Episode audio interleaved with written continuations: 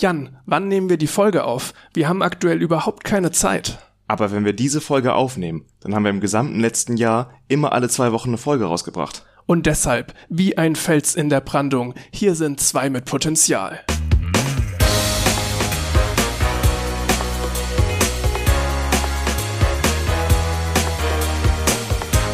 Folge 26. An meiner Seite ist Jan. Und mein Name ist Max. Hallo. Heute die Folge wird ein bisschen eine andere als sonst. Das liegt daran, wie es gerade schon im Cold Opening angeklungen ist, dass wir aktuell gar keine Zeit haben. Aber Also wirklich, wirklich gar nicht. null. Ich habe jetzt gestern, also wir nehmen an einem Freitag eine Woche vorm Hochladen auf, was auch schon untypisch früh ist für uns. Gestern habe ich eine Klausur geschrieben, jetzt Montag schreiben wir beide noch eine Klausur und danach fahren wir in Urlaub. Also diese Woche ist es wirklich schwierig. Und kommen dann auch erst Freitag ganz spät nachts wieder. Ne? Also es wäre tatsächlich irgendwie, wir hatten vorher, wir auch schon letzte, letzte Folge ein bisschen drüber gesprochen, wie wir das unter Umständen angehen wollen. Und jetzt ist es so, wir haben uns nicht wirklich auf diese Folge vorbereitet, keine Themen oder sonst wie. Das heißt, wenn jetzt jemand diesen Podcast zum ersten Mal hört, lasst dir versichert sein, normalerweise hat es mehr Inhalt, mehr interessante Themen, mehr Themen aus Wissenschaft und Technik, während es jetzt hier ein kleines Update eher wird, was bei uns gerade so läuft, was mit den Klausuren gerade so abgeht und ja, über sonstiges, worüber wir einfach gerne mal reden wollen. Und wir können ja jetzt wirklich nicht die 26. Folge ausfallen lassen. Alle zwei Wochen, 52 Wochen, ne? Da sind wir ein Jahr durch. In der nächsten Folge haben wir dann das Einjährige quasi. Und jetzt so kurz vor dem Ziel können wir ja nicht das aufhören. Ich meine, wir hatten schon andere Phasen im Studium, wo es mal knapp war mit einer Folge. Bisher haben wir es immer gut geschafft. Und deswegen wollten wir es diesmal auch unbedingt machen. Und wie eben gesagt, es war immer der Freitag, wir haben wirklich immer Freitag. Zwar nicht die Uhrzeit ganz konkret, wir hatten ja normalerweise um 6 Uhr, falls das haben wir, glaube ich, auch noch nie wirklich erwähnt. Das ist ja auch eine random festgelegte Ja, Uhrzeit. ja. aber ähm, wir hatten es auch schon ein paar Mal, dass es dann später kam, wo wir freitags am Tag selbst noch den Podcast gemacht haben, hatten wir, glaube ich, einmal. Hm. Das war aber auch während so Klausurphasen Sachen, ne? Ich glaube, das war während des MMIT-Projekts am Ende vom zweiten Das Semester. stimmt, das kann sein. Hm. Ja, da hatten Ja. wir am Freitag selbst mal eine Folge. Insofern war es jetzt nicht immer um die gleiche Uhrzeit, aber, Aber der der, Termin Freitag steht. der Grund, warum wir immer morgens am Freitag hochladen, ist, dass wir uns beide darüber aufregen, wenn irgendwie ein Podcast eigentlich ankündigt, immer zum Beispiel freitags hochzuladen, man dann aber freitags irgendwo hinfährt und die Folge noch nicht da ist, weil die irgendwie erst am Nachmittag oder Abend hochgeladen wird. Und deswegen haben wir das so gesagt, okay, wenn wir sagen, dass wir freitags hochladen, dann doch immer morgens, dass man das auch wirklich dann Da habe ich mich schon so häufig Tag. bei, bei Lage der Nation, ne? Also ich habe den Podcast sehr gerne, aber die Hochladzeiten, sie sind sehr häufig sehr unterschiedlich. Also Also jetzt zuletzt war es immer irgendwie Donnerstagnacht, habe ich das Gefühl ja, gehabt. ja ich hatte jetzt auch heute gesehen, heute Nachmittag irgendwann vor 13 Stunden. Ja. Oder was heißt Nachmittag? Eher so Mittag, ne? Ja, ich dachte, interessant, interessante Zeit. Ich, ich glaube, die nehmen tatsächlich donnerstags auf. Hm. Ähm, in der Regel, aber es war halt dann auch häufiger mal freitags und gerade wenn ich freitags dann zu meinen Eltern Bahnfahrt hab und dann ist die Folge nicht da, dann werde dann werde ich sauer, du. Das ist auch ganz schlimm, wenn man einfach gar keine Folgen mehr hat. Weißt du, ich habe ich benutze ja Spotify als schlimmer Mensch, einfach weil ich so angenehm finde, zwischen Musik und Podcast hin und her switchen zu können. Und ähm, da gibt's ja so einen Tab mit äh, neuen Folgen, wenn man halt einige Podcasts abonniert hat, wo die einen so reingespült werden. Und nichts ist schlimmer, als einfach keine neue Folge mehr in diesem Tab zu haben. Ja, das, das ist mir schon länger nicht mehr passiert. Ja, also es kommt halt ein bisschen drauf an. Ne? Es gibt halt Phasen, wo ich halt weniger schaffe, Podcasts zu hören, aber dann auch mal wieder ein paar Tage, wo ich es halt exzessiv mache. Und dann schaffe ich es doch, äh, eigentlich diese ganzen Folgen, die da anfallen, zu hören. Und wenn man dann keine mehr hat, dann wird es immer schwierig. ist es bei mir auch phasenweise, aber ich habe es quasi mein mein Podcast-Repertoire ist an Exzessivphasen angepasst. Also ich habe eigentlich so viele Podcasts, dass ich in einer Exzessivphase möglichst genau hinkomme, also in der meiner krassesten Phase genau hinkam, in der krassesten Podcast-Hörphase. Und dementsprechend, wenn ich aktuell nicht in der Phase bin, stauen sich die Folgen an. So dass es schon irgendwie, es sieht, ich, ich, ich mag das gar nicht. Ne? Ich habe ja auch, dass ich überall diese Benachrichtigungen wegmachen muss. Es gibt Leute, wenn du den, deren WhatsApp aufmachst, dann sind da überall Zahlen dran. An Ja. allen Chats irgendwie nicht geöffnete Chats, weil die Unterhaltung zu Ende war. Könnte ich gar nicht. Und gleiches ist bei meiner Podcast-App so, äh, dass da halt neue Folgen mit so einer Eins markiert sind. Und selbst wenn ich die da nicht gehört habe, müssen diese Einsen da weg. Das geht nicht. So ganz schlimm ist der Tick bei mir nicht. Also ich habe andere Ticks, so ist nicht, aber das ist zum Glück nicht einer davon. Gleiches, was ja viele haben, Apps im Hintergrund schließen. Instant. Ach so, nee, da, da sammelt sich bei mir auch manchmal was an. Oder auch Tabs irgendwie im Browser habe ich auch teilweise viel zu viele. Tabs während so einer Session irgendwie, also einmal irgendwas am Computer machen, okay, ich muss jetzt nicht jedes Mal den Aber alten jetzt sag ich mal. Tabs am Handy. Das ist ja auch. Tabs am Handy, das mache ich mit hinter, im Hintergrund ausgeführt, ne? Nicht nur die App, sondern auch im Browser wirklich. Ah, Wie okay. hältst du es damit? Äh, auch alle, alle zu. Okay, Es sind, ist nie offen, irgendwas. ich habe da immer gefühlt 100 geöffnet. Also klar, ne, wenn ich jetzt mal was brauche, wo ich weiß, da muss ich gleich wieder ran, dann bleibt der schon offen. Aber ansonsten ist da nix. Also wenn du jetzt an mein Handy gehen würdest, wäre keine App im Hintergrund. Und wenn du auf den Internetbrowser gehst, kein Tab offen. Hm. Ich habe mir letztens noch mal Gedanken mit einem Freund darüber gemacht, wie viel doch eigentlich unser Handy über uns weiß oder auch Google im Speziellen. Und dann, es gibt ja die Möglichkeit, wirklich bei Google Maps das einzuschalten, dass alle Orte, die man besucht hat, gespeichert werden. Da hatten wir in der ersten Folge mal drüber. Oder war es die erste Ja, da Folge? ging es um die Werbeprofile, die Google von dir anlegt. Ähm, aber jetzt auch einfach nur der Gedanke, dass du, ich benutze mein Handy und vor allem Google Maps seit vielen Jahren für alles, um überall hin zu navigieren. Und generell, wenn du jede Navigationsanfrage speichern würdest nur, du hättest so einen Verlauf von meinem Leben in den letzten fünf, sechs Jahren. Das ist schon wirklich ja, gruselig, der glaube ich, Gedanke. glaube ich. Ich hatte da ja mal nachgeguckt, das war irgend so eine Seite, die hattest du mir damals genannt, wo ich nachgucken kann, was Google alles über mich weiß. Ja, das war von Google selbst. Die haben, ich weiß nicht, ob das immer noch machen kannst. Die machen ja mittlerweile ein bisschen mehr auf Privacy. Und früher konnte man auf jeden Fall die äh, sich das Werbeprofil anzeigen lassen. Da stand dann zum Beispiel bei mir drin etwa mein Alter, was auch gut gepasst hat, männlich, ähm, studiert, hat die und die Interessen, hat nicht immer alles gepasst, aber so im Großen und Ganzen war das Profil schon zutreffend. Ich hatte da auch mal dann reingeguckt, nachdem du das gesagt hattest und festgestellt, dass ich es auch recht lange deaktiviert hatte. Also dass ich gar nicht so viele Daten drin habe. Nicht offiziell. Nicht offiziell. äh, äh, wichtig, wichtiger Zusatz tatsächlich oder traurigerweise, ne? ähm, aber ich hatte so paar Punkte auf der Karte, wo ich es mal aktiviert hatte. Und es war ganz, ganz interessant, da nochmal zu sehen. Ich kann mich nicht dran erinnern, dass ich zum Beispiel, als ich für eine Nacht in Oslo war, da groß jetzt mit dem Handy was navigiert hätte. Oder mit Google Maps und auch mit dem Google-Konto damals. Irgendwie war mir das nicht mehr so bewusst, aber da war eindeutig ein Punkt in Oslo. Also muss Ja. es das da irgendwie gespeichert haben. Und es fühlt sich sehr gruselig an, weil du dann ja im Nachhinein erst merkst, dass das, natü also natürlich wird das gespeichert. Aber es bringt dir das nochmal so ins Bewusstsein. Also nochmal wirklich dann mit dem, mit dem Finger in die Wunde. Ich meine, was kannst du daraus alles ziehen aus diesen Informationen? Ähm, wenn du dir zum Beispiel gewisse Restaurants oder sowas anguckst, kann man deinen Geschmack, was du halt gerne isst oder sowas daraus ziehen. Wenn du öfter an gewissen Orten bist, dann klar, zum einen ist das Zuhause, zum anderen die Arbeitsstelle. Kannst du sehen, was arbeitet, also an der Stelle von Google kannst du sehen, was arbeitet denn derjenige. Wenn du öfter bei anderen Leuten zu Hause bist quasi und die halt die Daten kombinieren dann mit den Daten der anderen Leute, weißt du, mit welchen Personen du in Kontakt bist. Also im Endeffekt weiß Google wahrscheinlich mehr über dich als äh, viele, viele deiner Bekannten oder Freunde oder Familie sogar. Also ja, es ist äh, ein gruseliges Thema auf jeden Fall. Da äh, Aber es ist umsonst. Hey, umsonst mit Anführungszeichen. ja, Ne? es ist- ich zahle doch nichts. Ich glaube, so wird unsere Welt zu, zugrunde gehen. Einfach daran, dass Sachen umsonst angeboten werden. Hier, äh, Versicherungsrabatt, äh, gib uns doch all deine, deine Daten, weißt du? Also, Gab es nicht Ahnung. mal in den USA oder, also ich, ich bin mir tatsächlich nicht, nicht sicher, ich kann es mir am ehesten jetzt in den USA vorstellen, wird wahrscheinlich auch hinkommen, äh, so ein Angebot, dass du Werbung guckst und dadurch die Essen finanzierst. Also Ich glaube alles. eine Art Restaurant, wo du halt vor so ein, so ein Bildschirm gesetzt wird, wo dann Dauerwerbeschleife läuft und wenn du da halt lang genug sitzt, kriegst du irgendwann was zu essen. Äh, weil halt die Werbekunden zahlen dafür, dass du dir das anguckst. So ein bisschen wie wenn Leute irgendwie Umfragen für Centbeträge ausfüllen Ja, im sowas. Internet und da denken, dann irgendwie Kohle mitmachen zu können, was natürlich nicht in effizienter Form geht. Auch hier, ich habe jetzt einen Fire TV Stick seit einiger Zeit und der ist ja auch recht billig und man fragt sich immer, wie kann das Ding so billig sein? Ähm, es liegt auch daran, dass einfach integriert Werbung geschaltet wird. In dem Homescreen am Start. Es gibt ja auch sogar ganze Laptops, die günstiger sind, weil du halt integriert Werbung hast. Ähm, bei Kindle ist das auch so, bei den E-Book-Readern. Da Ja. kannst du eine Version, ich meine, das ist Kindle, ich hoffe, ich vertue mich da jetzt nicht, aber Kindle ist von Amazon, ne? Ja. Und bei denen ist es, meine ich, so, dass du eine Version kaufen kannst, die günstiger ist und da hast du dann so Werbeanzeigen drin. In dem ganz normalen, in dem Betriebssystem sozusagen, ne? Und du kannst auch eine werbefreie Version für dann 20, 30 Euro mehr kaufen. Es gibt auch die Möglichkeit, noch im Also Amazon Nachhinein die, die. Werbung wegzukaufen. Das geht auch, ne? Also du bist da nicht daran gebunden auf Dauer. Aber Ja, ich, das war auch irgendwie ein Grund, warum ich mich dagegen entschieden habe, überhaupt ein Kindle zu nehmen und auf ein Tolino gegangen bin, weil ich das einfach schon von der Idee her unangenehm finde. Natürlich kann ich auch die werbefreie Variante kaufen, aber es ist schon wieder, dass man mich da hinstellt und mich dann wieder entscheiden lässt, so zahlst du weniger, kriegst du Werbung, zahlst du, muss also, nicht.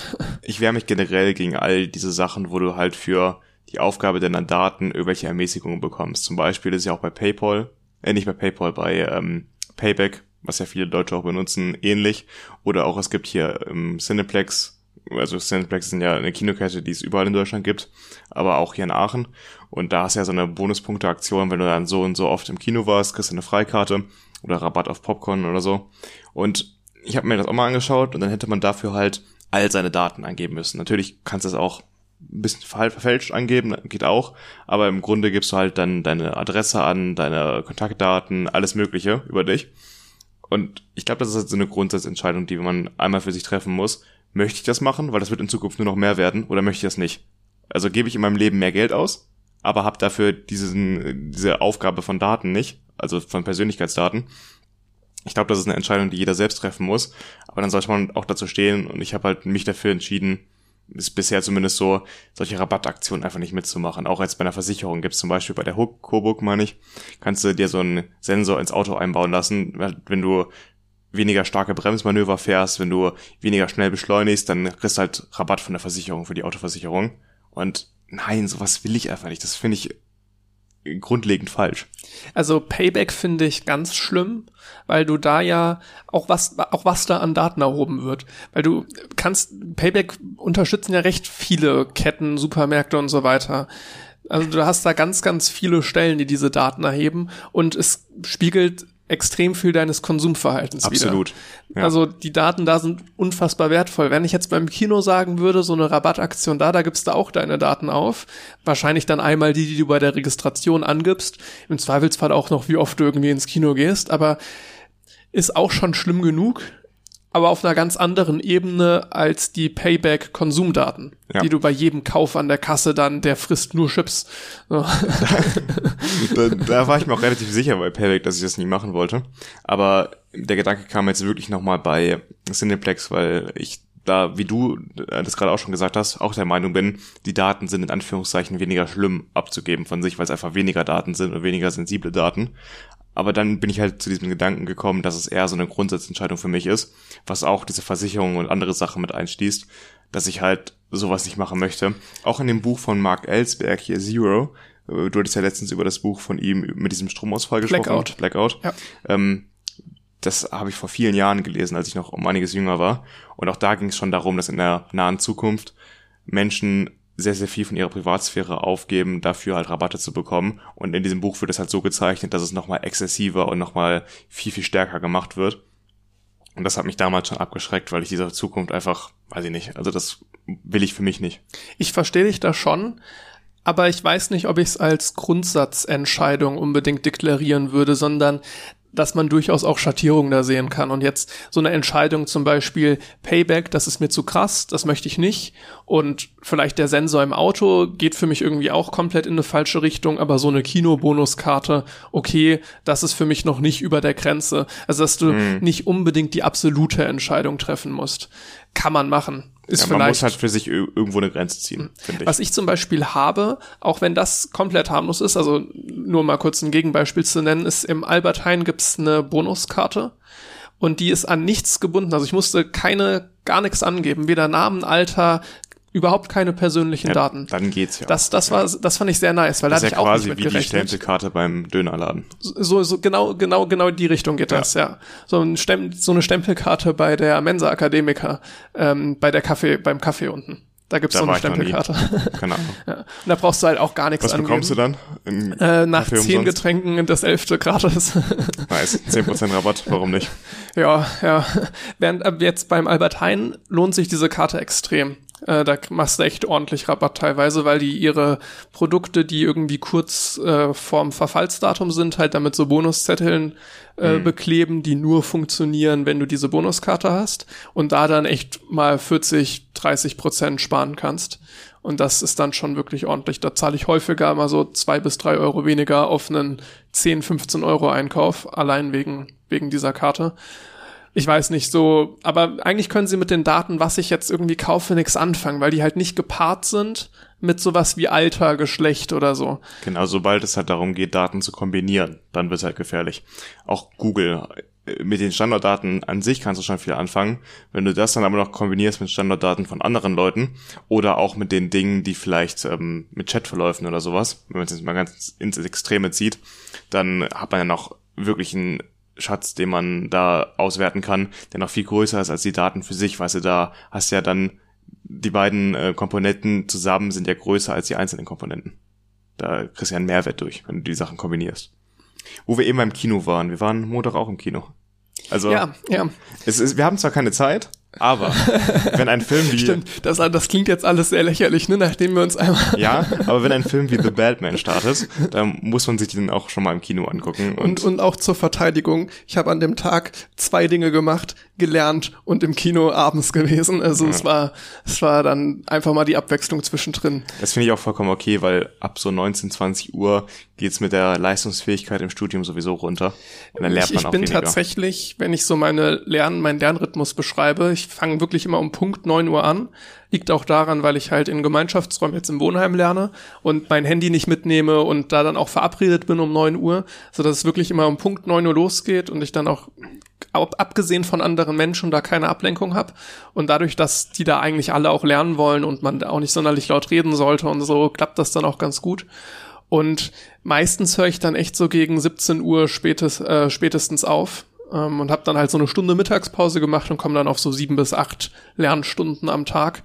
Und das, Viel mehr schafft man dann, nicht. dann ist für mich auch wirklich kognitiv komplett Ende. Das merke ich dann gerade, wenn ich irgendwelche Fragen habe und dann andere Studienkollegen mal anschreibe und die können erst abends.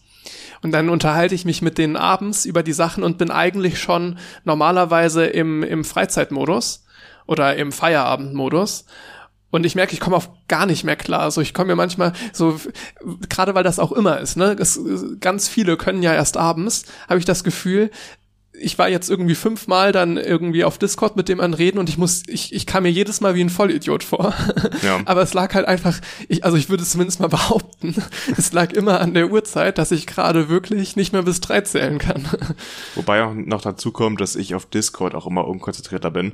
Da passiert es mir schneller, wenn ich mit Leuten rede, dass ich irgendwie abwesend bin und gerade nicht genau zuhöre. Und das deswegen alles ein bisschen schwieriger macht, aber das ist vielleicht eher meine persönliche Sache. Ich habe das ja, ähm, wir, wir laden ja häufiger Donnerstag abends unter Umständen auch vergleichsweise spät abends, also so zwischen 8 und 10 Uhr dann hoch, sodass sich die Folge automatisch freitags veröffentlicht. Und wenn wir vorher noch am Donnerstag selber aufgenommen haben, was nicht die Regel ist, oder ich am Donnerstag gelernt habe, dann merke ich, dass ich überhaupt gar keine äh, Hirnkapazität mehr abends beim Hochladen habe. Wo du das gerade aber auch sagst, äh, nach dem Aufnehmen, vor allem nach einer Folge, wo wir wirklich ein paar wissenschaftliche Themen besprechen und auch versuchen, immer keine Fehler reinzubauen, sondern alles richtig darzustellen, da bin ich auch immer durch am Ende. Also nachdem man da vielleicht für eine Zwei-Stunden-Folge zwischen drei und vier Stunden aufgenommen hat, insgesamt mit kleinen Pausen zwischendurch, ja, da kannst du mich auch in die Tonne kloppen. Ich meine, du wirst es wahrscheinlich von mir kennen, ne, dass ich an diesen Abenden dann immer, ah, warte, über was, über was habe ich nochmal gesprochen? Und Ja, das ist- das so, ja. das ist, das ist wirklich, es ist faszinierend, ne, weil ich bereite mich ja darauf vor, ich mehr, also was heißt, ich übe meinen Part, ein Stück weit zumindest. Das ist schon manchmal, dass ich mir die Sachen so grob durchspreche, wie ich die jetzt plane in der Folge. Ich habe die vorher recherchiert und dann sitze ich hier noch und nehme die auf zusammen mit dir. Hm. Das heißt, ich habe sehr, sehr viel Zeit in ein Thema irgendwo reingesteckt, reingesteckt. Und dann kann ich mich am Ende nicht mehr dran erinnern, worüber es ging. Das Also, ist schon schlecht, ja. also das nur mal zu meinem Zustand in diesen Momenten. Es ist auch menschlich, ne? Also man kann ja nicht erwarten, dass man ja 24-7 Vollgas gibt. Mein Kaffeekonsum ist jetzt auch in der Klausurenphase jetzt so nach oben gegangen wieder, ne? Ich hatte vor einem halben Jahr, dreiviertel Jahr, und das hatte ich auch schon mal in dem Podcast erzählt hier, wirklich meinen Kaffeekonsum auf null gesenkt und hatte nur noch schwarzen Tee und solche Sachen getrunken. Einfach weil ich mir dachte, okay, ich kann nicht immer Kaffee trinken, weil davon werde ich ja irgendwann abhängig.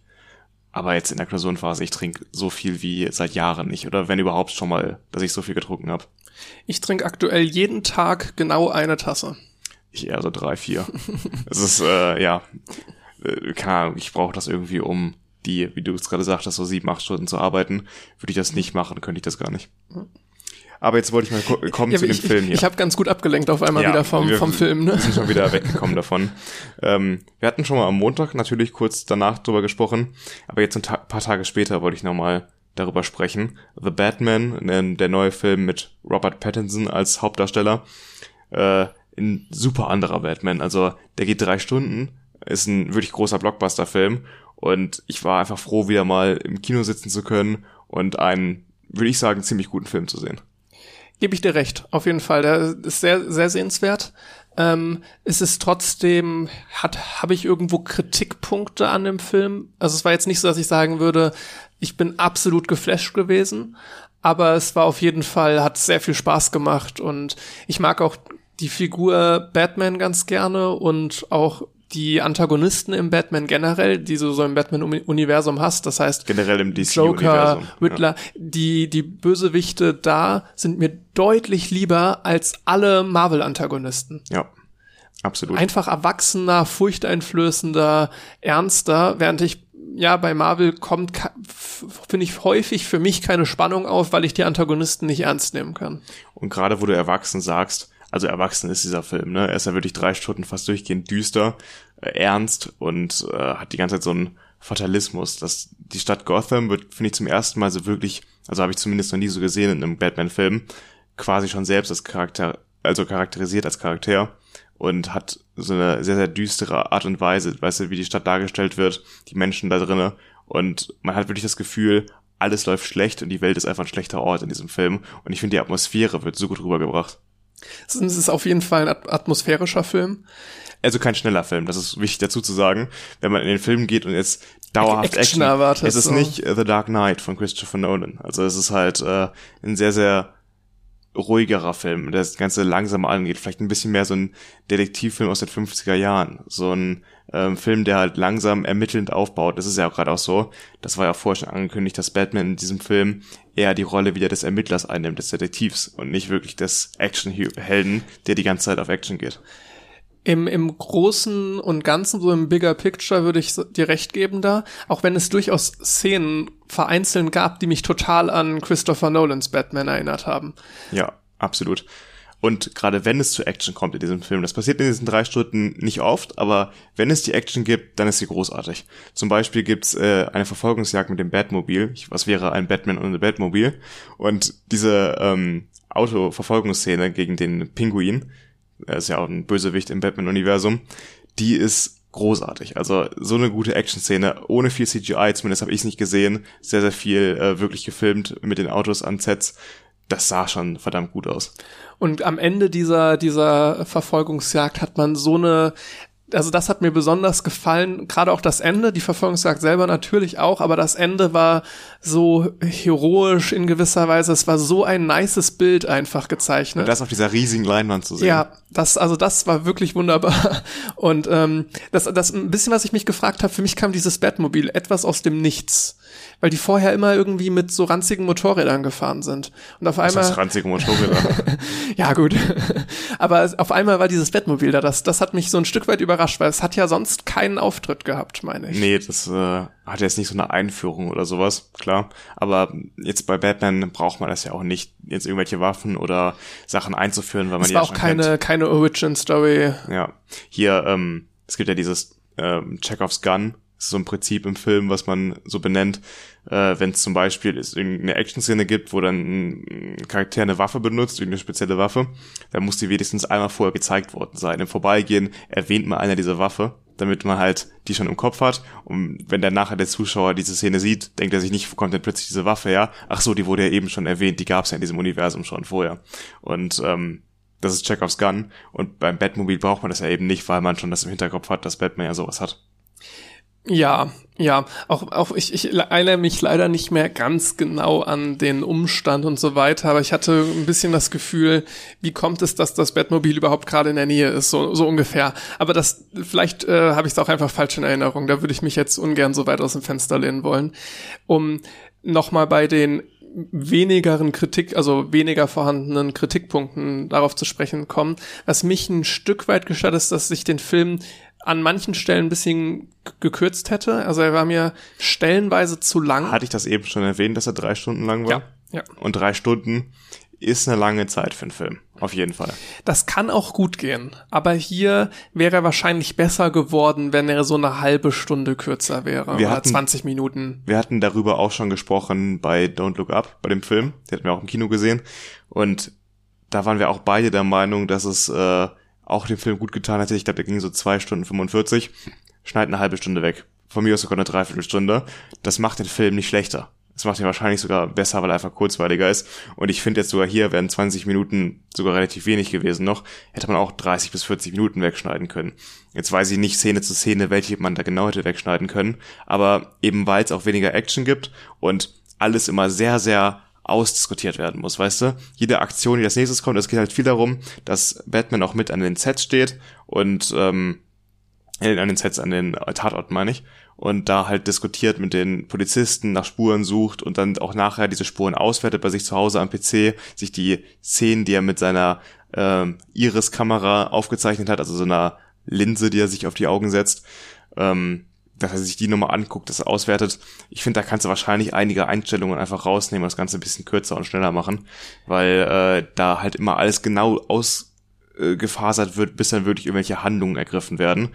Und ja, diese Diskussionen waren vielleicht ein bisschen zu viel ab und zu. Es gab ab und zu mal Momente, wirklich nur Momente, wo ich es als langwierig irgendwie wahrgenommen habe, wo ich so, wo mich der Film kurz losgelassen hatte. Man wurde so ein bisschen zappelig dann im Ja, Kinosessel. also vielleicht lag es auch einfach daran, dass ich mehr Action bei einem Batman gewohnt bin, aber das würde ich noch nicht mal sagen, weil ich gucke auch gerne irgendwie ruhigere Filme, aber da war irgendwie, ja, hat, hat mich dann so ganz kurz verloren äh, an, an zwei, drei Stellen zwischendrin, einfach, ja, wegen der Langwierigkeit. Aber ja, wirklich nur ganz kurz. Ähm, Eine andere Sache, die ich noch kritisieren würde, ist, es ist ein atmosphärischer Film und dementsprechend auch diese sehr dunkle Umgebung die ganze Zeit und es ist zu 95 Prozent Nacht und das ist nicht übertrieben, also es ist wirklich zu 95 Prozent Nacht. Ja. Es geht auch ganz wenig um Bruce Wayne, den eigentlichen Menschen hinter Batman. Es geht wirklich um die Figur Batman. Und die spielt ja hauptsächlich halt während der Nacht und das, das, wo ist da jetzt der Kritikpunkt? Naja, ich hätte mich irgendwie schon auch dran erfreut, mal Szenen einfach bei Tageslicht zu haben. Man könnte jetzt natürlich argumentieren, das tut der Atmosphäre einen Abbruch, aber es, ich denke, wenn man ein geschickter Filmemacher ist, dann müsste es einem möglich sein, eine gleiche Stimmung auch bei Tag zu erzeugen. Du kannst eine Stadt auch düster zeichnen an, an, bei Tageslicht. Es ist vielleicht schwieriger, aber es geht. Und dadurch hätten sie ein bisschen mehr Abwechslung in die Sets gebracht, an denen sie äh, statt, an denen der Film stattfindet. Es war so sehr eindimensional aus meiner Sicht. Es war die ganze Zeit düster, so dass mich zum, zu manchen, an manchen Punkten fast schon das Dunkle gelangweilt hatte. Also du meinst es einfach stilistisch, dass es Ja. dir nicht gefallen hat. Weil ich finde so von der Aussage, es ist ziemlich gut, weil halt alles monoton ist, alles bleibt so wie es ist. Und seit gefühlt 20 Jahren ändert sich in dieser Stadt nichts, nichts zum Besseren. Und ähm, es ist eben jeden Tag so düster. Deswegen also so vom Sinn her, ich hatte jetzt auch bei einigen Kritikern das, äh, den Punkt fand ich sehr, sehr gut, und die haben viele gebracht, die, von Kritiken, die ich mir jetzt angeschaut habe dazu, dass es nicht darum geht, dass Batman die Maskierung ist, sondern dass Batman der eigentliche, also der eigentliche, die eigentliche Persona ist und dass eigentlich die Maske äh, Bruce Wayne ist. Wenn er zum Beispiel in der Öffentlichkeit auftritt, ich habe es mir als Punkt hier notiert, er ist ja wirklich so ein unsicherer Emo Bruce Wayne, also ist noch ein sehr junger, ich, vielleicht ist er 20 oder sowas in dem Film, würde ich jetzt mal sagen, also jemand, der wo das Verlieren der Eltern noch gar nicht so lange her ist und der sich gerade erst zu Batman entwickelt. Ich glaube, es wird erwähnt, dass er seit zwei Jahren das macht als Batman und also quasi noch neu dabei ist. Und immer wenn er in der Öffentlichkeit auftritt als sein echtes Ich, dann ist er, hat er eigentlich die Maske auf und tritt halt sehr verdeckt auf. Äh, Sagt das nicht sogar der Riddler wortwörtlich? Ich glaube, das ist dann auch in diesem Standoff am Ende. Riddler ist ja der Gegenspieler in diesem Film. Und ich glaube, da kommt das auch nochmal zur Sprache, ja. Ähm, wo du vorhin meintest, so es wird quasi nur Batman und selten Bruce Wayne gezeigt. Das ist eigentlich für mich äh, kein kein Kritikpunkt, auch wenn ich's ich, ja, ich hätte was vielleicht lieber noch mal einen Film gesehen, wo noch mal dieser Zwiespalt zwischen Bruce Wayne auf der einen Seite und Batman auf der anderen Seite, den Konflikt, den so ein Doppelleben mit sich bringt, ein Stück weit mehr in den Vordergrund gestellt wird. Aber ich glaube, da, das war eben nicht das Thema des Films. Darum ja, ging es ja, genau. Nicht. Das ähm, ist insofern für mich auch kein wirklicher Kritikpunkt, weil sie haben sich halt einfach dagegen entschieden, der Film war schon so sehr lange. Und wenn du jetzt noch diesen Konflikt irgendwie auch mit reinbringen möchtest, dann überlädst du irgendwann das Ganze. Auch wenn ich mir vorstellen könnte, dass mich dieser Konflikt in einem Film nochmal natürlich, der wurde von den anderen Batman-Filmen auch behandelt, aber für mich ist das ein sehr, sehr wesentlicher wesentliche Eigenschaft von Batman eben. Und insofern hätte es mich doch gefreut, das noch mal mehr im Fokus zu sehen. Aber das ist in erster Linie persönlicher Geschmack. Ich finde halt, das ist ein großartiger Film über Batman. Ähm, es zeigt einfach am Ende, ich habe mir nochmal Gedanken gemacht über diese Fackelszene am Ende. Das ist jetzt ohne viel zu spoilern, es gibt eine Szene am Ende mit so einer Leuchtfackel. Ich weiß nicht, du hast es sicherlich noch im Kopf. Ja. Und ich finde die symbolisch einfach so stark, wie halt der Riddler versucht, die Stadt quasi zu reinigen und in seiner Auffassung halt oder nach seiner Auffassung in seiner Art und Weise die Stadt von all dem Bösen und all dem äh, dem Sumpf quasi aus der ganzen Korruption und sowas zu befreien und er macht das indem er die Stadt quasi also symbolisch ähm, sauber wäscht und reinspült. Also wenn man den Film gesehen hat, dann versteht man, was ich damit meine. Also quasi einmal abwaschen mit Wasser alles und äh, dabei hinterlässt er aber so ein Sumpf, weißt du, so ein stehendes Gewässer, so ein Binnengewässer, was, wo man so hüfthoch noch durchwarten kann. Das hinterlässt der Riddler in seinem Versuch, diese Stadt zu reinigen. Und durch diesen Sumpf dieser Stadt führt Batman die Leute heraus mit so einer Fackel als Vorbild und geht voran. Und die Szene jetzt im Nachhinein, wo ich mir noch Gedanken drüber gemacht habe, ist so stark symbolisch aufgeladen. Die Entwicklung von Batman, von dem, wie er sich am Anfang in der Anfangsszene benennt, in der Einleitung, als Vengeance, als der Rächer, der halt die ganzen Bösen, also in jedem Bösewicht den die Mörder seiner Eltern sieht oder dem Mörder seiner Eltern, entwickelt er sich zu jemandem, der ein Vorbild ist und die Leute rausführt aus dieser immer gleichen Stadt generell was so Bildsprache in dem Film angeht, das eignet sich wunderbar für so, so für so äh, übermotivierte ja. Deutschlehrer oder, oder so, die dann so einen Film zeigen ja. für so eine detaillierte Analyse und was was will man mit der Szene sagen und äh, ja, aber ich glaube, da ist man genau richtig in dem Film und einem das zusagt, weißt du, sehr viel Symbolik, sehr viel aufgeladenes mhm. und dass man sich halt wirklich dann in diesen langsamen Passagen auch die Zeit nimmt, sich mal Gedanken zu machen in diesem Film, was versucht, was versucht er mir denn hier auf der Metaebene zu vermitteln? Wenn man, wenn man dafür genau deswegen, ist. deswegen ähm, schätze ich diesen Film so viel wert. Also es ist nicht nur, dass die Action-Szenen in einigen Sequenzen sehr, sehr gut sind, sondern auch, dass man sich halt sehr viel Gedanken auch während des Guckens machen kann. Auch wenn er hin und wieder ein bisschen lang ist an einigen Stellen trotzdem würde ich halt sagen, mittlerweile ist es wahrscheinlich mit der beste Batman, den ich so gesehen habe. Wenn man, wenn man dafür der Typ ist, dass man jetzt auch mal diese ruhigeren Phasen gut genießen kann, dann auf jeden Fall. Selbst wenn man das nicht ist, kann man im Film, glaube ich, auch noch viel abgewinnen, weil die Action, wenn sie kommt, ist sie auch sehr, sehr gut. Aber dann sollte man vielleicht ein bisschen vorher wissen, ne, dass es auch ruhigere Passagen gibt und sich darauf möglichst einlassen. Aber äh, diese Actionsequenzen sind auch einfach super geil. Ich muss aber sagen, ich finde den Christopher Nolan Batman zumindest mal Teil 2 und 3. Ähm, 3 ist der mit Bane, ne? Ja. Ich weiß nicht, ob ich den so gut finde. Äh, unter hat mich mehr unterhalten. Okay. Ob der jetzt, ob der jetzt filmisch, bildsprachlich besser ist, weiß ich nicht. Aber ich habe mich besser unterhalten gefühlt und ähm, ja, es ist interessant, woran es liegt, ob es mich, ob, ob mich vielleicht dann an der Stelle dieser künstlerische, sehr künstlerische Film zu sehr, zu künstlerisch für mich war. Weiß ich nicht. Würde ich so erstmal nicht unterschreiben, aber keine Ahnung. Da, da bin ich noch nicht so tief in der Analyse drin. Aber ich, ja, erstmal würde ich schon sagen, dass mich das mehr unterhalten hat. Aber genau so eine Comic-Verfilmung wollte ich mal sehen. Und die habe ich halt seit Jahren bei Marvel und sowas vermisst. Und auch DC hat das nicht so wirklich hinbekommen, das auf den Punkt zu bringen. Jetzt zuletzt der Joker-Film von 2019 mit Joaquin Phoenix. Den fand ich auch schon verdammt stark. Sie sind da irgendwo in einer ähnlichen Richtung geblieben. Ja. Dieser äh, Joaquin Phoenix Joker würde überhaupt jetzt nicht da, würde da gar nicht reinpassen, meiner Meinung ja, nach. Ist ein bisschen ein anderer aber, Film, ja. Aber trotzdem ist es von der Art her sehr gleich. Dieses düstere, langsamere, weniger Action, mehr Psycho. Im Kontrast dazu habe ich letztens den Film Spider-Man Homecoming mit Tom Holland gesehen. Und weißt du, und ich mir das, das hat auch seine Daseinsberechtigung, natürlich, aber ich fand den so katastrophal.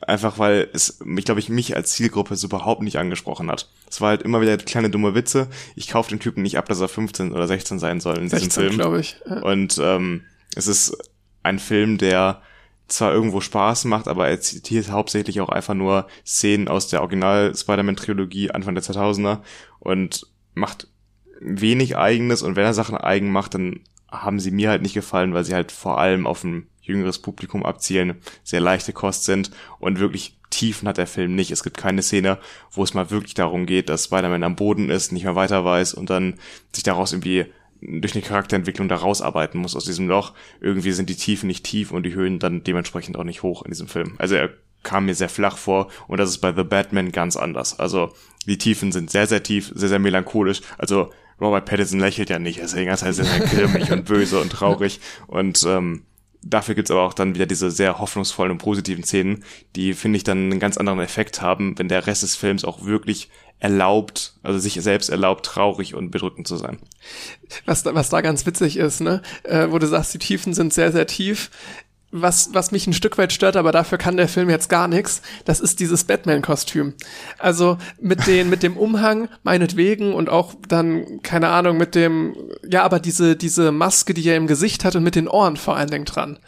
Ich glaube, die Ohren stören, wenn dann. Ja, das ist, das ist insofern wirklich ein Problem, weil wenn du jetzt einen sehr erwachsenen, düsteren Film hast und der steht dann da irgendwie mit den Polizeileuten rum, aber trägt quasi, quasi so ein, so ein, so ein Kostüm mit so Ohren dran, das, das nimmt dem so ein Stück weit die Ernsthaftigkeit und Legitimation als Detektiv eingesetzt zu werden. Also zumindest bilde ich mir das dann ich meine, ein. nimmt ja auch erstmal keiner ernst. Ja.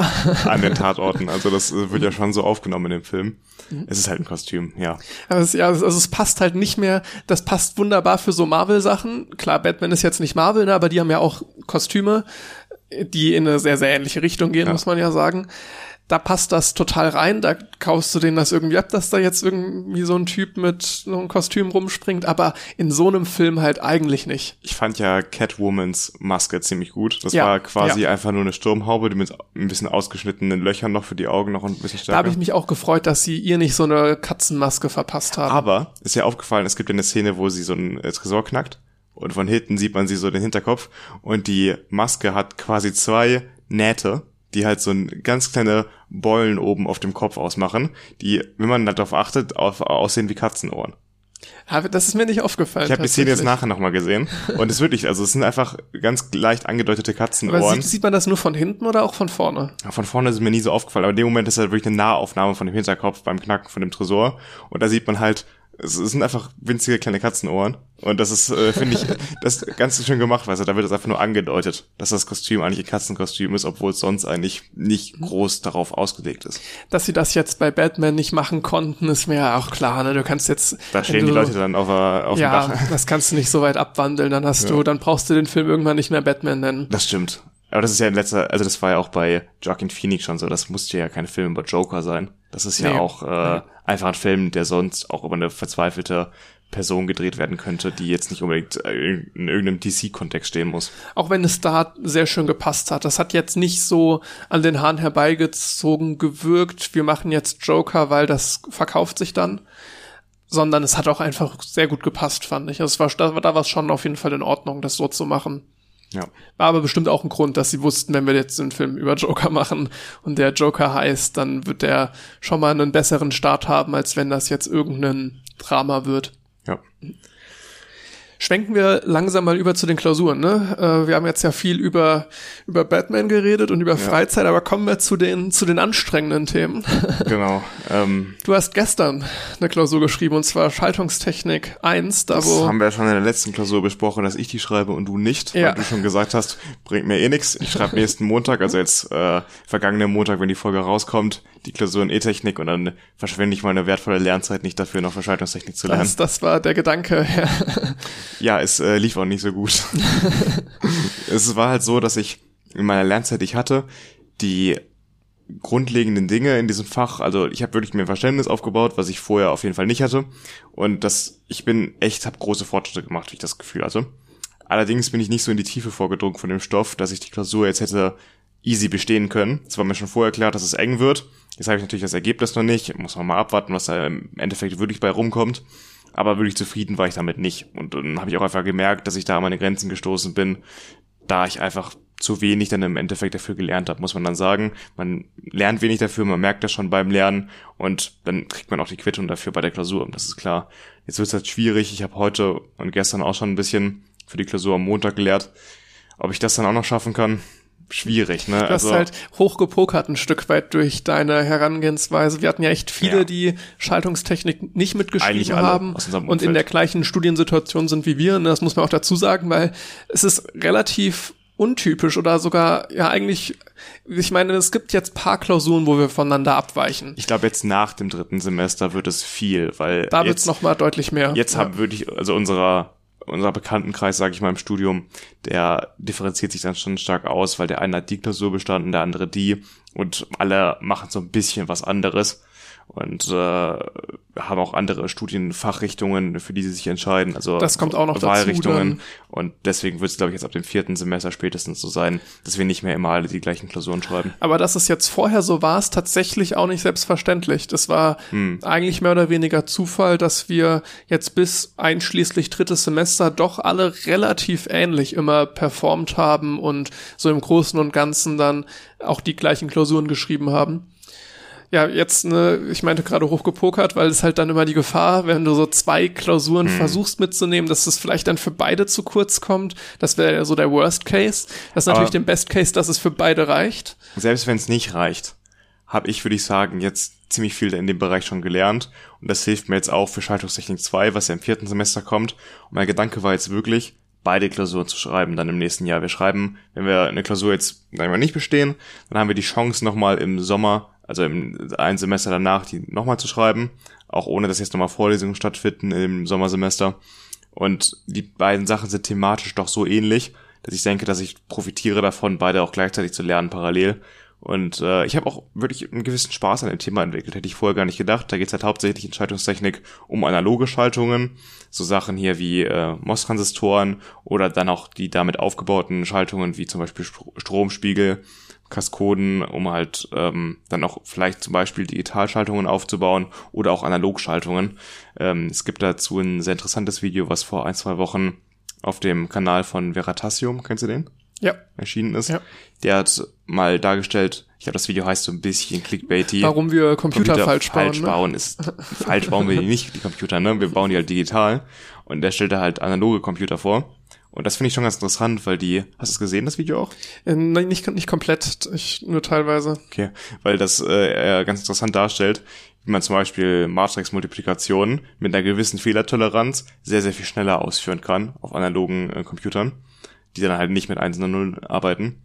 Und das hilft zum Beispiel bei so sehr rechenintensiven Sachen wie künstliche Intelligenz neuronalen Netzwerken, dass man die auf analogen Chips mit sehr viel weniger Leistung und sehr viel weniger Aufwand sehr, viel, sehr, sehr viel schneller durchführen kann, diese Operationen und man damit halt zum Beispiel künstliche Intelligenz besser umsetzen kann.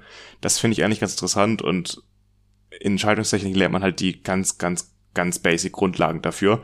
Und ich glaube, in der Hinsicht hat mir das jetzt auch schon wirklich nochmal ein Interesse fürs nächste Semester geweckt. Die Wo Lernphase. du, wo du auf jeden Fall einen Punkt hast. Bei Interesse, das ist sehr personenabhängig dann, aber generell, was wahrscheinlich allen so geht, ist, dass es viel, viel leichter ist, für eine Klausur ein zweites Mal zu lernen, wenn man eigentlich schon zumindest verstanden ist immer sehr relativ, ne, aber schon echt gute Basis hat. Das macht es, das fühlt sich nicht an wie so ein riesiger Berg, sondern du weißt so ein gutes Stück, was auf dich zukommt, Ja. vielleicht auch, wo noch jetzt eher Schwächen liegen und wo Stärken liegen, aber es ist nicht so, ich muss irgendwie auf Seite 1 im Skript anfangen, um irgendwie das zu verstehen. Und das ist ein ganz großer Punkt, weil das ist etwas, was schnell demotiviert.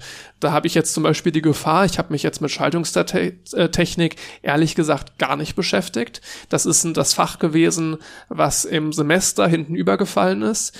Ähm, hatten wir letzte Folge, meine ich, auch drüber geredet, wie es eigentlich dazu kam, dass es hinten übergefallen ist.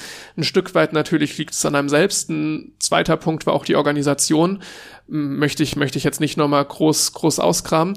Aber ähm, so kam es halt, dass das hinten übergefallen ist und dementsprechend, weil es so ungünstig getimed war in der Klausurphase, dass die Klausuren so dicht beieinander liegen, habe ich es dann folgerichtig auch nicht geschrieben. Ja. Hat jetzt das Problem, dass wenn ich mich da wieder ransetzen muss, ich weiß, dass ich bei Null quasi anfange. Und das macht den Start viel, viel schwieriger. Die Gefahr zu prokrastinieren ist deutlich höher, wenn ich bei Null starte. Das ist ja mit allen Dingen im Leben so. Immer wenn man diesen großen Berg an Aufgaben sieht, dann resigniert man und möchte am liebsten gar nichts mehr machen. Ich glaube auch generell ist es einfach wichtig im Studium oder sonst, wo immer sich kleine Aufgaben zu nehmen und Schritt für Schritt weiter zu, es gibt ja dieses Sprichwort, dieses chinesische, keine Ahnung, äh, so ein äh, 1000 Kilometer langer Marsch beginnt mit dem ersten Schritt oder so ähnlich es ist schon wichtig, dass man halt einfach den Start irgendwann macht und sich nicht diesen ganzen Riesenberg anguckt und dann denkt, okay, das schaffe ich eh nicht, lassen wir es. Und so ist tatsächlich nach Klausuren, selbst wenn ich dann ein schlechtes Gefühl in der Klausur habe, ist natürlich schade, dass ich, dass man weiß, so wahrscheinlich werde ich da keinen Haken dran machen können. Aber das klingt dann immer im Nachhinein wie, als würde ich es mir gerade schönreden, aber das meine ich tatsächlich relativ ernst. Das ist jetzt nicht sonderlich dramatisch schwer, wie man vielleicht von außen betrachtet denkt, wenn ich durch diese Klausur durchfalle. Jetzt zum Beispiel Info haben wir jetzt Ergebnisse noch nicht. Jetzt haben wir auch eine Freiversuchsregelung, das heißt das, für uns ist es zusätzlich nochmal ja. nicht so dramatisch. Ja. Wenn wir die nicht bestehen, dann wird die einfach gestrichen bei uns aus dem Studienverlauf und dann ist sie quasi wie nicht angetreten. Aber wenn du da jetzt von außen drauf guckst, dann habe ich hier eine Klausur, da habe ich zwei oder bei Hömer zum, auch drei Wochen für gelernt. Jetzt einfach mal angenommen, du hast eine Klausur, ne? Drei Wochen für gelernt, fällst dann durch. Von außen betrachtet, richtig scheiße. Ja. Komplett demotiviert, so viel Zeit da reingesteckt, nix bekommen. Aber in Wahrheit hast du ja dieses ganze Wissen angesammelt und ich weiß, wenn ich die nächstes Semester nochmal schreibe, dann fange ich quasi direkt an, Klausuren durchzurechnen, weil auf dem Niveau war ich schon. Ja. Und muss eigentlich einfach nur das, was ich schon noch quasi ein konnte, einfach ein bisschen besser, noch einen Ticken mehr. Und das heißt einfach, ich weiß genau, wo ich anfange, genau ja. wo ich starte, genau wo ich hin möchte. das, war auch das ist total angenehm. Das war auch in Schaltungstechnik jetzt so. Am Anfang des Semesters, in den ersten ein, zwei Monaten, das war auch Teil der Demotivation dabei, dass dieses ganze Thema so neu war und auch die Art und Weise, damit zu rechnen mit MOSFETs, komplett ungewohnt ist für uns und dass deswegen das Ganze so ein bisschen schwierig war, überhaupt erstmal einen Fuß in die Tür zu bekommen. Der Einstieg. Und jetzt, ne? wo ich das einmal habe, habe ich halt auch Bock auf Schaltungstechnik 2 zum Beispiel, weil ich die Grundlagen jetzt verstanden habe, wie das Ganze funktioniert, wie gehe ich denn daran, wie löse ich denn da Probleme in dem Bereich. Und ich muss auch sagen, ich habe jetzt so im dritten Semester für mich gemerkt, ich will nicht nur durch eine Klausur einfach durchkommen und gut ist, danach abhaken, wieder vergessen die Themen, tut man sowieso nicht, klar. Aber ich will auch wirklich äh, das Verstehen, das Lernen, weißt du? Ich will auch einfach Wissen für mich ansammeln, dass ich weiß, ich habe das jetzt verstanden und kann damit umgehen. Ich will nicht einfach nur durchkommen. Das ist schon ein bisschen größerer Anspruch jetzt an die Fächer, die ich jetzt gerade im dritten Semester hatte, als ich das jetzt äh, im zweiten Semester teilweise habe ich mir einfach vorgenommen, schaff die Klausur irgendwie und dann weiter da mache ich jetzt lieber noch mal ein Semester länger im Studium und habe die Sachen dafür verstanden. Ist ein Stück weit bei mir fachabhängig. Zum Beispiel bei so Hömer-Klausuren einfach weg damit.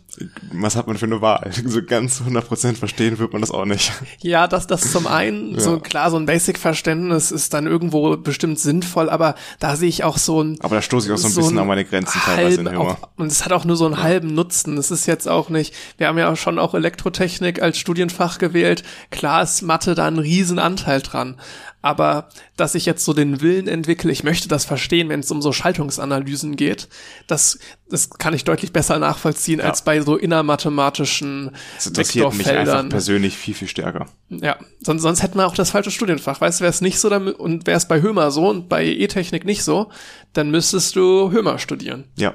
Absolut. Außer du bist jetzt jemand, der Dinge nur studiert wegen Jobaussichten, sonst was das mal außen vor gelassen, ne? Ich glaube, wenn du Mathematik studierst, dann hast du auch kein Problem mit Jobaussichten. ja. Haben wir alle nicht. Also wenn, nee, hast du wenn du jetzt halbwegs gut qualifiziert bist in den nächsten zehn Jahren und jetzt die ganzen Boomer in Rente gehen, gar kein Problem, Job zu Ich habe allerdings auch generell so ein Stück weit Ab Abneigung, Ab Ab Abneigung klingt zu heftig, aber wenn Leute so sagen, ja, ich möchte das und das studieren, aber ich habe da keine Jobaussichten, deswegen mache ich das nicht. Das kommt mir immer irgendwie komisch vor. Du findest immer irgendwo wenn Job. du wenn du zwei gleichwertige Sachen hast, wo du wirklich nicht weißt, was du lieber machen möchtest, dann kannst du gern nach Jobaussichten entscheiden. Aber wenn du so das Fach hast, wo du denkst, da gehe ich voll drin auf, dann muss doch eigentlich dein Mindset und deine Herangehensweise sein. Das Mindset. Ich bin darin so perfekt oder ich werde darin so gut sein, weil das ist voll mein Ding, dass ich, selbst wenn es einen Job auf diesem Planeten gibt, das ist jetzt ein bisschen überspitzt, ne, aber diesen einen Job bekomme. Vielleicht, das muss der Gedankengang sein und damit sind sich kannst die Leute du dann in dem Moment auch gar nicht so sicher, ob sie es so gerne mögen. Ja, vielleicht, vielleicht ist das dann auch der Gedanke, der zugrunde liegt. Aber das, das wäre so, wo ich sage, guck nicht auf Jobchancen. Also, nee, absolut. Das, das ist die komplett falsche Herangehensweise. Auch wenn du jetzt irgendwas sehr untypisch typisches studierst, ähm, es gibt immer Jobs, die nicht direkt in dem Bereich liegen, wo man nicht direkt drüber nachdenken würde.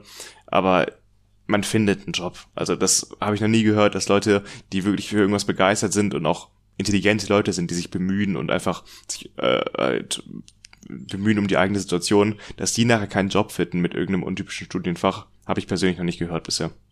Würde, würde mich auch Man wundern. wird kein Taxifahrer.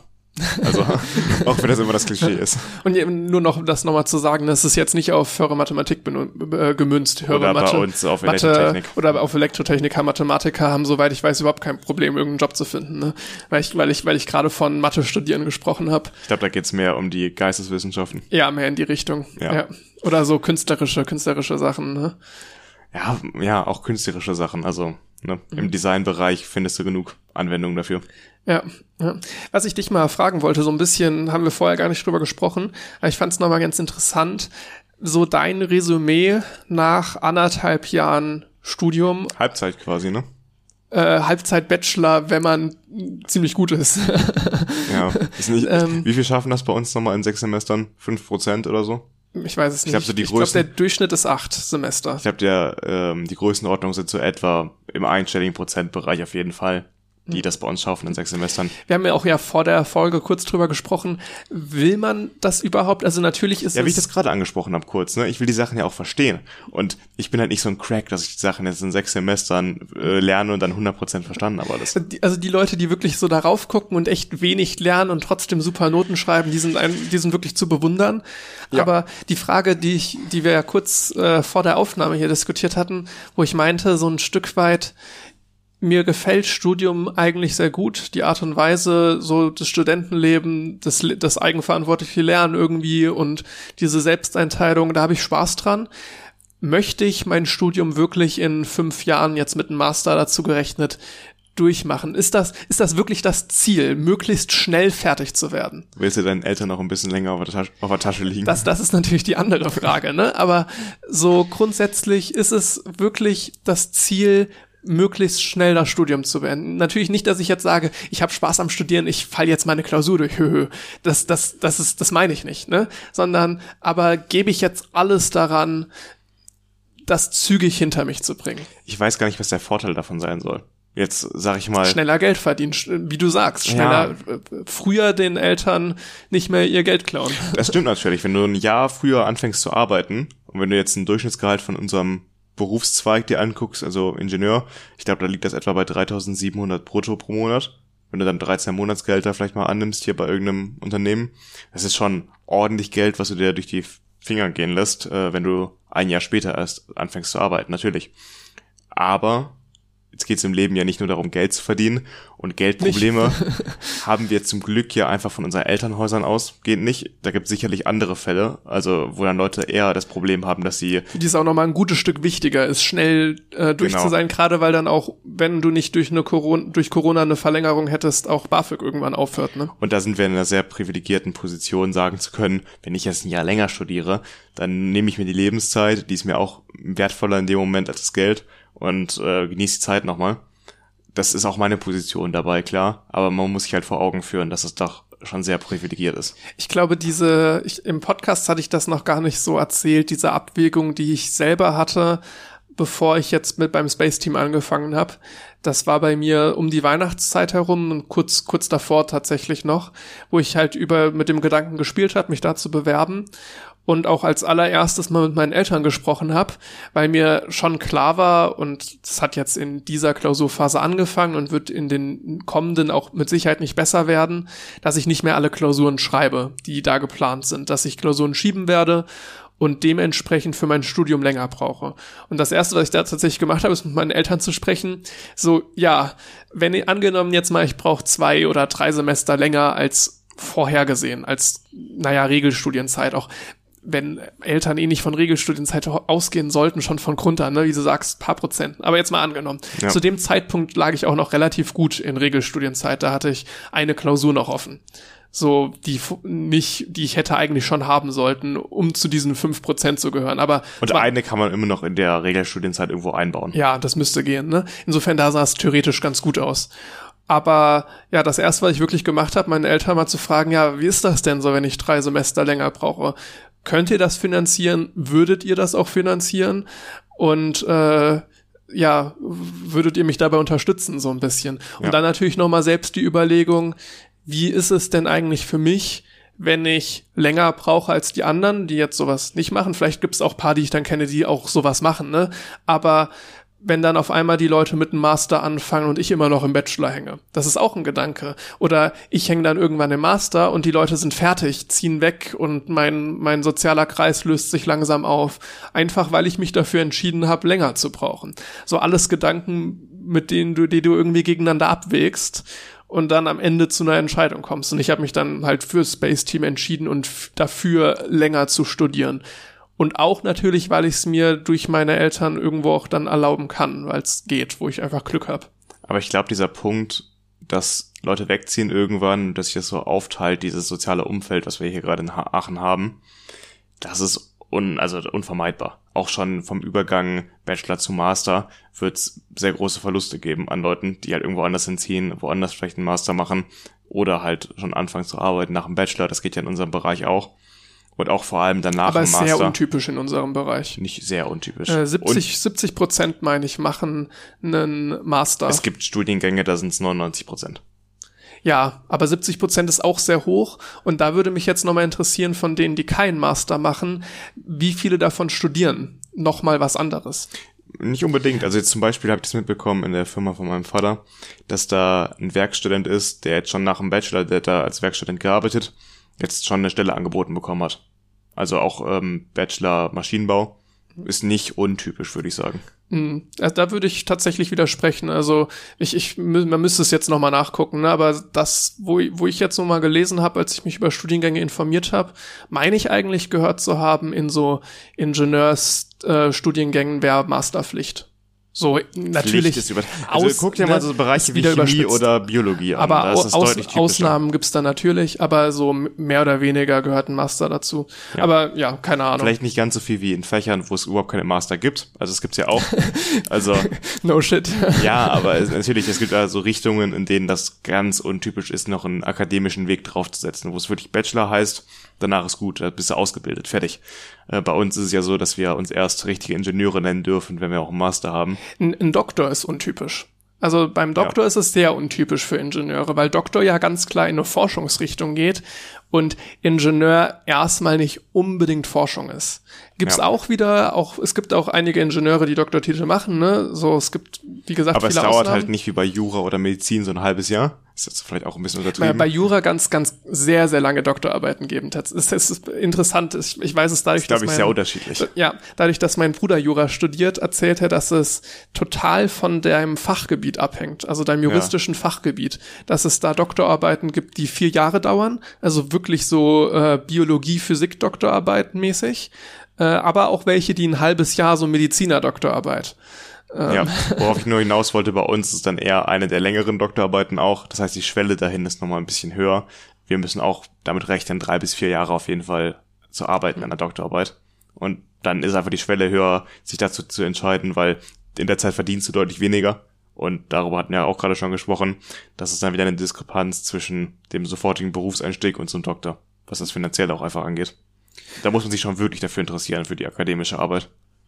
Wo waren wir eigentlich stehen geblieben? Ich glaube, bei dein, dein? Gesamtresümee über anderthalb Jahre Studium, Ach so, da, drei ja. Semester, auch RWTH, würdest du, würdest du dich nochmal genauso entscheiden? Würdest du was ändern? Würdest du anders an Sachen rangehen? Das Schwierige ist ja immer, dass man nie an einer anderen Uni studiert hat. Es gibt ja ganz wenige, die an zwei Unis mal das gleiche Fach studieren und das deswegen vergleichen können. Im Master wird's mehr. Dann Ja. können die natürlich nur Master mit ihrem alten Bachelor an der anderen Uni vergleichen, aber dann hat man wenigstens mal zwei Einblicke, das stimmt. Und deswegen kann ich gar nicht groß sagen, wie ich jetzt den, die RWTH bewerten würde. Ich habe auch keine Leute in meiner Familie, die jetzt groß an anderen Unis studieren würden oder da studiert haben, um das irgendwie vergleichen zu können. Das ähm, ist bei mir nicht so. Ich kann höchstens halt mit Freunden, die ja woanders studieren, reden. Ich habe einen Kumpel in Darmstadt, der da äh, Informationssystemtechnik studiert. Das ist, äh, was bei uns etwa technische Informatik ist, würde ich sagen, so in die Richtung, nur als eigenes Studiengang, den wir jetzt auch mittlerweile auch haben an der RWTH. Ich glaube, das nennt sich dann hier Computer Engineering oder sowas. Computer, ja doch, kann sein. Es gibt noch Compu äh, Den gibt's seit Computational Engineering, aber ich glaube, das war der, den es schon vorher gab. Ich verwechsel, ich, Computer verwechsel die Engineering beiden. gibt seit diesem Wintersemester auch in der Ja, ich, ich RWTH. verwechsel die beiden die ganze Zeit. Ja. Genau. Und bei ihm komme ich das so ein bisschen mit. Ist es nicht so viel anders als die RWTH. Ich meine, die TU Darmstadt hat auch einen relativ guten Ruf. Ähm, ich glaube, es ist was anderes, wenn man so ein bisschen, es ist das despektierlich ein bisschen an der Wald- und Wiesen-Uni studiert. Eigentlich hat die RWTH schon einen relativ guten Ruf und auch einen Ruf, dass es hier ein bisschen anstrengender ist, weil ich bekomme dann von Leuten mit, dass es dann unüberwachte Fernklausuren zum Beispiel gibt, wo es dann auch eine Note für gibt, aber du kannst halt nachgucken, wo du willst, weißt du, du kannst halt Open Book mäßig alles reingucken, dann schreiben die Leute natürlich auch Einser-Noten, ne, klar, aber das haben wir an RWTH halt nicht. Hier heißt es immer mindestens zwei Kameras, Bildschirm übertragen und wir gucken aber ganz genau hin, was du machst. Und wenn du mal eine unüberwachte Fernklausur hast, dann kriegst du keine Note dafür, dann heißt es entweder bestanden oder nicht bestanden. Und ich glaube, da sieht man dann schon Unterschiede zwischen der Uni wie der RWTH und anderen Unis. Das heißt aber nicht, dass ich mich nochmal dafür entscheiden würde, weil die RWTH an sich, also ich höre so viel Negatives von anderen Leuten, dass die Unis so unorganisiert sind und das alles so schrecklich ist. Es gibt auch Unorganisiertheit in der RWTH, aber im Großen und Ganzen finde ich es gar nicht so schlecht hier. Würde ich, würde ich dir recht, also ich bin auch zufrieden, ich würde auch wieder an die RWTH gehen. Trotzdem, ja, die Frage ist immer der Vergleich, ne? Der Vergleich fehlt, da hast du vollkommen recht. Und so wirklich lassen sich Universitäten auch nur im Vergleich bewerten. Ja, genau. Wenn ich jetzt aber die Qualität der Lehre einfach mal beurteilen müsste ohne Vergleich, also einfach überlege ich mir, ist die Lehre gut oder ist die Lehre schlecht, dann käme ich im Gesamtresümee eher auf mittel bis schlecht. Mittel bis schlecht. Ja, so irgendwo dazwischen. So negativ wäre ich gar nicht. Also ich finde stellenweise Sachen einfach nicht gut erklärt. So, wo ich, wo ich, ich habe ganz, ganz häufig den Fall, wo ich Dinge im Nachhinein verstehe und mir denke, boah, hättet ihr das mal vorher gesagt. So, oder das hätte man aber viel, viel leichter erklären können. Oder das ist wirklich unnötig kompliziert aufgeschrieben. Oder hört doch mal auf, alles mathematisch perfekt zu machen, sondern erklärt mir erstmal kurz das Verständnis, mathematisch unperfekt und danach mathematisch perfekt. Aber da bist du halt bei dem Unterschied zwischen FH und Uni. N- Naja, ich meine, ich kann ja, das, die Frage ist ja, in welche Höhen dringe ich vor? In welche Höhen von Komplexität? Und was für Zwischenstufen ich reinnehme? Das ist Qualität der Lehre. Weißt du, ich kann, ich kann quasi, du machst, du hast eine Uni, die die schwierigsten Themen macht und trotzdem schreiben die Leute in den schwierigsten Klausuren die besten Noten. Dann liegt das daran, weil die äh, ganz am Anfang erstmal beigebracht, wie als wären sie Kindergartenkinder, so die Grundzüge erklärt bekommen haben und dann ganz, ganz langsam, ganz anschaulich darauf aufgebaut wurde. Und da muss man sagen, die Lehre war einfach gut. Also nur weil du leichte Zwischenstufen hast, das ist vielleicht auch so ein, ein Stück weit falsches Denken, ne? dass du jetzt versuchst, irgendwie deine Vorlesung schwierig zu gestalten, damit du deinem Ruf gerecht wirst. Das ist die ganz falsche nicht, Herangehensweise. Ich weiß nicht, auf wie viele das wirklich zutrifft. Da, das trifft nicht zu. Also Ja. niemand macht jetzt bewusst seine Vorlesung schwierig. Aber auch nicht so leicht wie möglich. Also Aber das da ist schon, wir, was mir auffällt. Da sind ich, wir auch schon bei einem sehr wichtigen Punkt, dass die Vorlesungen und die Lehrveranstaltungen von Person zu Person, also von Prof zu Prof oder auch von Dozent zu Dozent ganz anders sind. Das ist, äh, gibt riesige Qualitätsunterschiede. Und es gibt auf jeden Fall Profs oder Dozenten, wo ich dir recht geben würde, das ist eher mittel bis schlecht. Und aber andere, wo ich wieder sagen würde, okay, das ist jetzt wirklich eine gute Lehre. Leider, ja, äh, würde ich so unterschreiben, aber leider ist es die Mehrheit, die eher schlecht ist. Wenn ich jetzt so im Kopf die Module durchgehe, mir überlege, wo war gute, wo war schlechte Lehre, dann fallen mir mehr Beispiele für Tendenz, also ist nicht so schwarz-weiß. Ne? Niemand kommt an Physik ran, aber Ja, das zum einen. Dann hast du noch paar so Fächer wie Informatik, die einfach sehr leichte Themen hatten, aber das Konzept jetzt in Informatik mit den tausend Videoschnipseln, Jetzt Informatik 3. Informatik das 3. fällt dem ähm, neuen Studiengang zum Opfer. Also wir hatten ja gerade kurz drüber gesprochen, dass es ab diesem Semester an der RWTH Computer Engineering gibt. Und der löst quasi die technische Informatik eine Vertiefungsrichtung in unserem Studiengang ab. Und deswegen wird unser Studiengang, die gibt's so, wie wir ihn studieren, nicht mehr. Und deshalb fällt Informatik 3 jetzt weg, komplett. Und das machen die jetzt, das bieten die jetzt noch dreimal an, diese Klausur. Jetzt haben wir sie einmal geschrieben, jetzt gibt's noch zwei Termine dafür und dann gibt's das nicht mehr.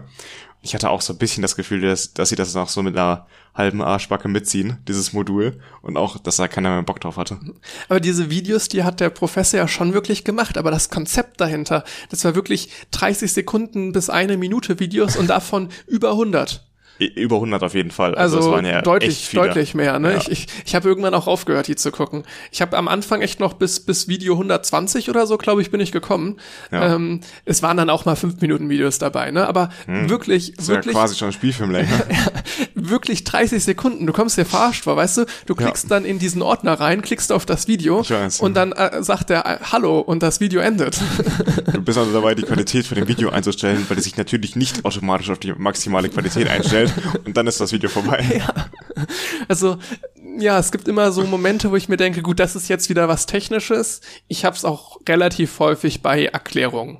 Dass ich mir einfach denke, haben die sich drüber Gedanken gemacht, wie man Dinge gut erklärt? Ich finde aber, das passiert mir selbst hin und wieder, wenn ich jetzt Sachen sehr gut verstanden habe im Nachhinein, dann fällt es mir schon ein paar Monate später wieder schwerer, Sachen nochmal für jemanden zu erklären, der es noch nie gehört hat. Wenn ich dann zum Beispiel jemandem, einem Bekannten davon erzähle, was ich mache, und ich versuche dem irgendeinen Zusammenhang zu erklären, und dann erstmal wieder die Worte zu finden für jemanden, jetzt reden wir auch untereinander ja im Studium, immer mit Leuten, die das so grob verstanden haben und eine Ahnung von dem Thema haben, aber will ich jetzt jemandem was davon erklären, der gar keine Ahnung davon hat, dann habe ich auch schon wieder Schwierigkeiten. Und wenn du jetzt, glaube ich, diesen Bereich oder in diesem Bereich seit drei Jahrzehnten arbeitest, ich kann mir schon vorstellen, dass es schwierig ist, dann nochmal was auf einer richtig Basic-Niveau zu erklären. Hm, also das macht dann einen guten äh, Dozenten aus, wenn er das kann. Aber ich würde halt sagen, davon kannst du nicht erwarten, dass alle so gut sind. Aber es ist jetzt ja nicht, dass der Casual irgendwas erklärt, sondern der macht acht Jahre immer wieder die gleiche Lehrveranstaltung. Das heißt, ja. er, eigentlich müssten die am Ende extrem gut sein, weil der kriegt immer wieder Verständnisfragen gestellt, erfährt dadurch, an welchen Stellen er ungünstig oder schlecht erklärt hat, kann das theoretisch optimieren, verbessern. Und er setzte voraus, dass die Leute da Bock drauf haben. Ja, äh, aber das macht halt gute Lehrer aus. Ja, ne? das stimmt. Das heißt, eigentlich würde ich fast erwarten, wenn der gleiche Prof acht Jahre lang die gleiche Vorlesung hält, dass die einfach verdammt gut ist. Ist sie aber nicht. In der Regel. Ja, da gebe ich dir recht, dass da vielleicht die Motivation an der Verbesserung der eigenen Materialien und Lehre ein bisschen höher sein könnte bei einigen Leuten. Der Ruf so einer Uni entsteht ja häufig auch durch die Forschung. Ja. Die ist an der RWTH sehr gut. Ich glaube, das kann man so, so eindeutig eigentlich sagen dadurch entsteht viel Ruf, ob der, ob dieser Ruf jetzt wirklich auch auf die Lehre zu übertragen ist. Auf die Lehre würde ich sagen, wahrscheinlich nicht. Fehlt mir ein Stück weit der Vergleich. Äh, auf das Niveau der Klausuren fehlt mir auch der Vergleich.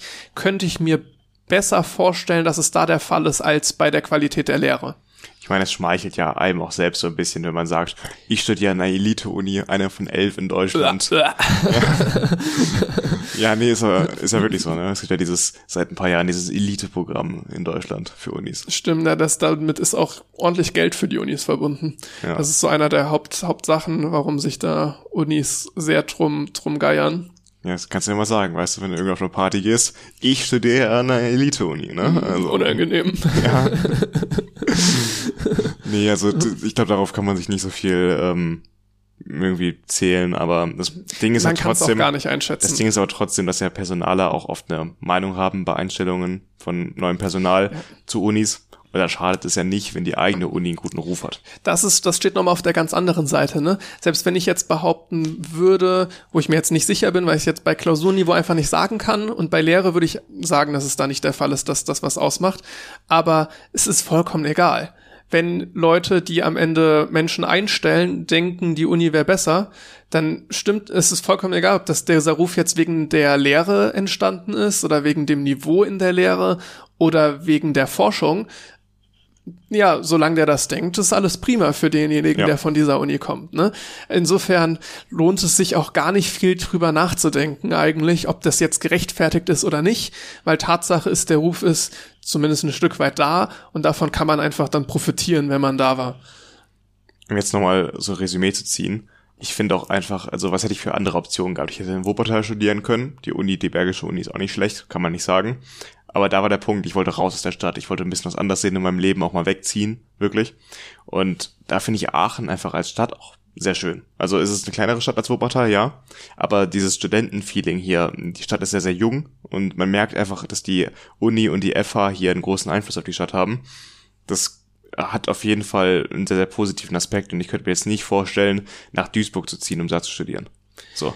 Also.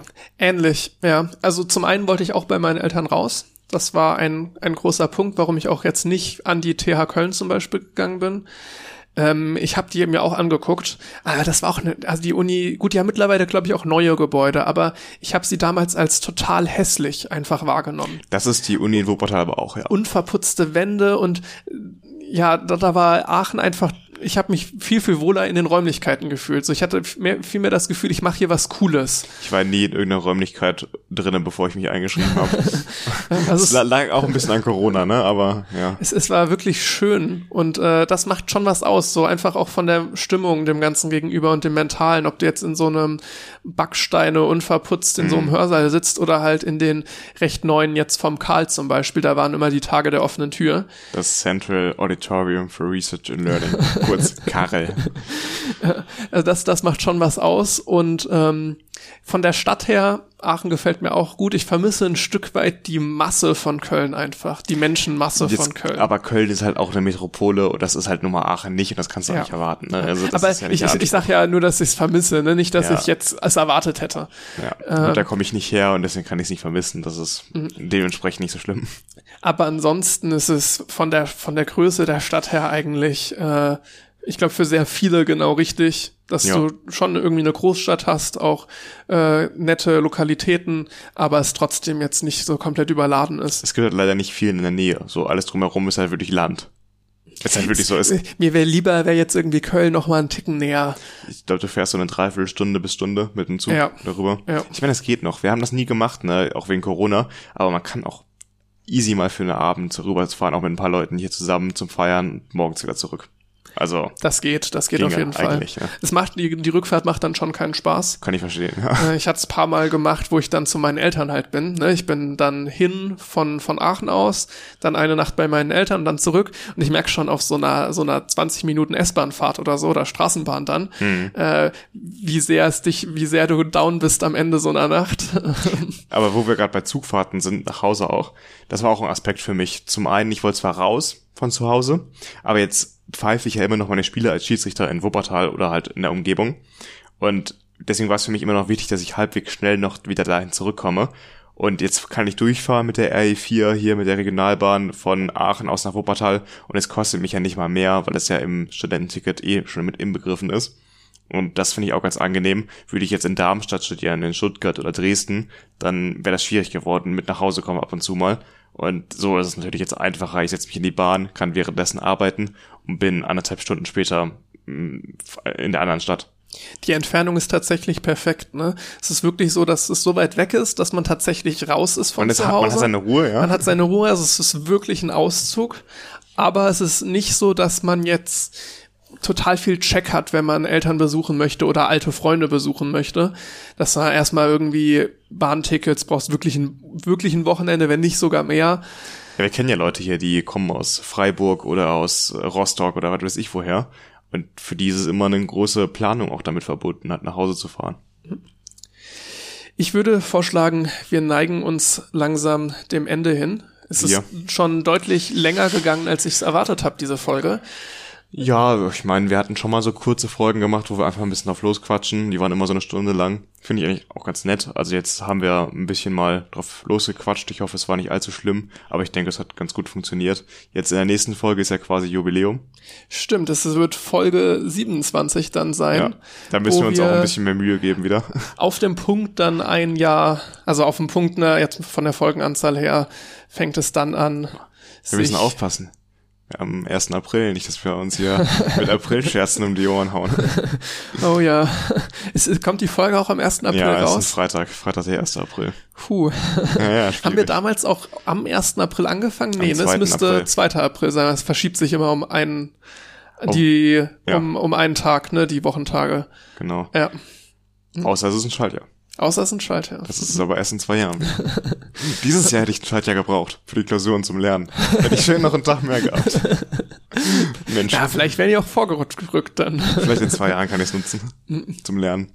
Nee, mal schauen. Nein, aber ähm, was heißt vorgerückt? Wir hätten dann ja im Februar noch einen Tag mehr gehabt. Ja. Das wäre ja. jetzt sehr Vielleicht hättest du den auch Freizeit mehr gehabt. Das meine ich mit vorgerückt, Ach so. die Klausurplanung. Okay, das kann sein. Nee, ähm, wir haben noch gar nicht drüber gesprochen, ob wir irgendwas Besonderes beim Jubiläum machen. Das würde ich Keine jetzt, Ahnung. das würde ich jetzt auch gar nicht ankündigen, nee, groß. ich, ich, ich, weiß, ich weiß es auch gar nicht. wir Also, gucken jetzt erstmal, dass wir am Montag gesund durch diese Klausur durchkommen, dann den Urlaub irgendwie überleben. Und dann, und dann ähm, gucken wir mal, dass wir danach in der Freizeit, ich weiß auch gar nicht, was ich machen soll mit der ganzen Freizeit. das, das ist auch Ja. nochmal so ein Ding, ne? Sind wir jetzt äh, diese Folge gar nicht drauf eingegangen, anderthalb Jahre immer eine Klausur im Nacken gehabt. Letzte Folge sind wir schon drauf eingegangen. Stimmt, ja. Auf jeden Fall äh, haben wir wahrscheinlich die Zeit, um mal ein bisschen genauer wieder uns vorzubereiten, noch ein bisschen besser. Und dann werden wir nächste Folge mindestens wieder eine normale Folge haben und mal gucken, was Mal, sonst mal schauen. kommt. Ja. Ich meine, ich mag auch die normalen Folgen ganz gerne, gerade jetzt, wo wir ähm, Das Format so ein bisschen angepasst haben. das, das Format angepasst haben, jetzt wo gerade auch jetzt dieses Mal halt eine abgespeckte Folge kam. Vielleicht wird's einfach eine cool recherchierte, mit coolen Themen, normale Folge. Vielleicht denken wir uns noch irgendwas Besonderes aus, mal schauen. Aber ja, wird dann, wird dann wahrscheinlich relativ spontan bei uns sein. Genau. Dann bedanken wir uns fürs Zuhören. Uns kann man gerne auf Instagram folgen oder auch schreiben. Und äh, wir haben auch noch ansonsten die Möglichkeit, uns zu bewerten auf Spotify und iTunes oder Apple Podcast heißt es ja. Das wäre auch sehr cool. Und dann hört auch gerne mal wieder rein bei einer normalen Folge. Dann bis zum einjährigen Jubiläum. Bis dahin. Ciao. Das war 2 mit Potenzial. Jeden zweiten Freitag erscheint eine neue Folge überall, wo es Podcasts gibt. Anmerkungen, Feedback oder Themenvorschläge kannst du uns gerne per E-Mail zukommen lassen. Oder du schaust mal bei Twitter und Instagram rein. Alle Infos in den Show Notes.